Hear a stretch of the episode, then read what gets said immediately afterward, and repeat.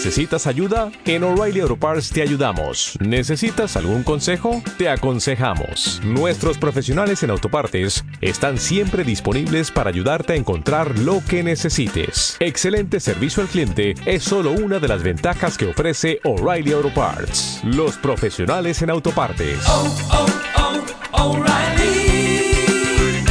Auto Parts.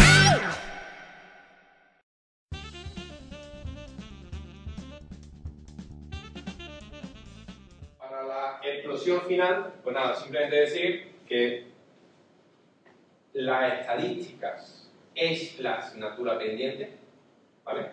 Ya hemos llegado al punto en que tenemos página web. Bien. Ya hemos llegado al punto en el que incluso hacemos cosas en Internet. Bien. Ahora lo que hace falta es que nos dediquemos a medir, ¿vale? Y tal día lancé 500 correos, ha habido tantas entradas, esto va por aquí. Y tal día hice una publicación en no sé dónde, y esa medición y seguimiento es lo que te va a permitir mejorar. No hay otra. El vídeo rey que os voy a contar, todo el vídeo, todo el vídeo, todo el vídeo, pero ojo, yo cada vez, eh, lo, hablábamos antes cuando estábamos a punto de entrar, yo creo que el vídeo es lo que hace que la gente se pare a leer. Es un poco la conclusión que voy llegando. ¿Vale? Porque sí es verdad que todos queremos vídeo, pero lo que no es falso es que cuando estáis comprando, no os sobra que haya dos toneladas de palabras. Ya las filtraréis vosotros, ya leeréis vosotros lo que vosotros queráis leer. ¿Vale? Contenido, información. El eye tracking, eh, supongo que también los asistentes pues, conocéis un poco la, la idea. Simplemente tener en cuenta en el diseño de vuestros sitios web que no todo se mira de la misma forma. Marketing móvil, pues la tendencia. Y en esta reunión, con las características que tenéis, pues, ¿qué vamos a decir? Eh, está y además cada vez va a más. Y de hecho, prácticamente yo creo que, ya debe de estar comiéndose, según los últimos estudios de inversiones publicitarias, el marketing móvil cada vez se está comiendo más porcentaje de la, de la facturación. ¿Por qué? El sueño de todo marketingiano, uno a uno, personalizado, y sé quién eres y me has dicho que te manda información. Y, el móvil siempre lo lleva encima. ¿Vale? Eh, incluso para los que queráis, digamos, darle alguna componente social, se está viendo que la tecnología móvil es lo que se está intentando usar en los países menos desarrollados para reducir la brecha digital, para reducir el, agujero de infraestructura. ¿Vale? Con lo cual, la, tendencia al, marketing móvil, pues la tenemos aquí y para quedarse. Y bueno, simplemente como, como también hablaron un poco esto de los códigos BIM, que cada vez están saliendo, que son un, un sistema que lo que nos permite es transmitir información. Si diera para leer eso, pues probablemente tendría ahí mis datos e y alguna información de cosas que hago. ¿vale? Es otra forma de, de transmitir información. Es cómodo. Lo colocáis en vuestra web y cualquiera le coloca el teléfono delante y se lleva la información. No tiene mucho más. Y Javier nos, ha- nos ceñimos al horario y simplemente para resumir, el consumidor está saturado de mensajes y en online más. Importante, por favor. Están saturados y en online más. Se compran experiencias, no productos. Dejar de intentar vender productos, empezar a vender experiencias. Si nos podemos beber un jarabe negro y frío y buscamos la felicidad, ¿qué no podéis hacer vosotros con vuestros maravillosos productos y servicios? ¿Vale? La combinación de medios es el comienzo, que era un poco lo que os comentaba. Yo entiendo que ningún formato funcionará por sí solo, ni ningún canal funcionará por sí solo. Tendremos, como bien decía Javier, que ver nuestro cliente o nosotros a quién nos dirigimos y de qué moda, y entonces empezaremos y le pondremos un poquito de esto y un poquito de esto y un poquito de esto. Iremos midiendo y al medir probamos. Y para terminar, como decía, pues la medición y mejora es el camino, ¿vale? No, no se ha detectado hasta el momento ninguno. Y por mi parte, simplemente con esto está. Y sí quería preguntar muy brevemente alguna idea que os llevéis de aquí. ¿Hemos visto eh, alguna pregunta, algún comentario? A mí me resulta muy interesante lo de vender experiencia y no el producto. Porque creo que todos, como lo que tenemos empresas, claro, van enfocados eh, a vender tu producto. Yo me dedico, hago repostería creativa y claro, siempre estoy con un cliente que tengo que vender tartas, cupcakes, galletas, porque es lo que a mí me da dinero. Pero realmente el eslogan de mi empresa es creamos ilusiones. Y sin embargo, yo no te voy a comentar ahora, se me va a contar que ya no estoy potenciando esa ilusión que yo vendo, porque realmente cuando yo entrego una tarta al cliente, el cliente no me dice qué tarta más chula. La- Normalmente es, va a flipar porque es lo, suele ser un regalo para otra persona, ¿no? Y claro, con la cero personal es que debo enfocarlo ese- la- el, el marketing de experiencia. Y por eso estamos hablando un poco de publicidad, por eso lo hemos traído aquí, hacer algo mm, sensible y con llave. Como decía, tenéis la presentación. ¿Me dejas que le responda a él? Sí. Eh, chulísimo. Ah. Me acabo de contar una máquina chulísima, ¿eh? Es una experiencia para mí. Hablábamos del móvil, ¿no? de, la- de los niños estos de la secta, esta de la manzana, que yo me gusta mucho esto, ya lo ¿verdad? Perdona, te respondo a lo del marketing experiencial. Además, ayer subí blog un libro nuevo, nuevo que salió hace la semana pasada sobre el marketing experiencial. Descárgate un vídeo de una fábrica que, que hay en Barcelona que se llama Papa Blue, de caramelos, de autor. Va, mm, os lo voy a contar, me he puesto aquí y contarlo.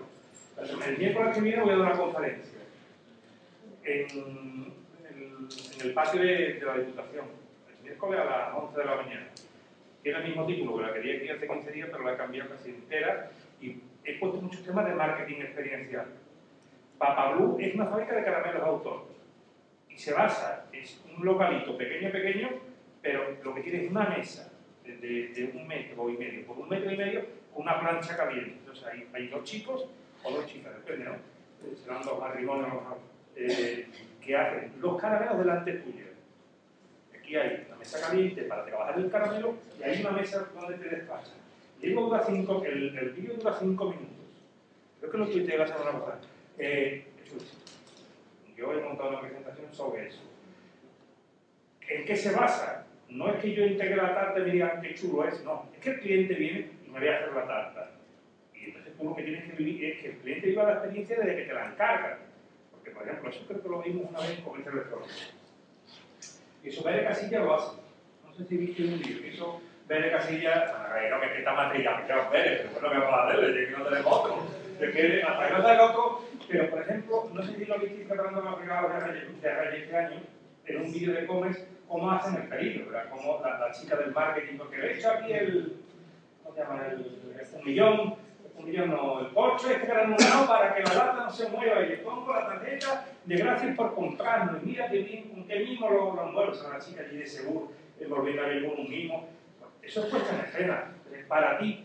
Tú vendes experiencia, sí, pero es que la experiencia no empieza cuando el niño abre la caja y sopla la vela. La experiencia empieza en el momento que tú empiezas a hacer la tarta. ¿Qué puedes vender? Te regalo un CD mientras te hago la tarta. Que tú veas el cariño que yo he puesto, cómo hago la masa, cómo le pongo el muñeco, cómo enseño tu tarta. Escúchame, esto que yo no sé hervir, ¿no? que estoy contando como yo lo veo.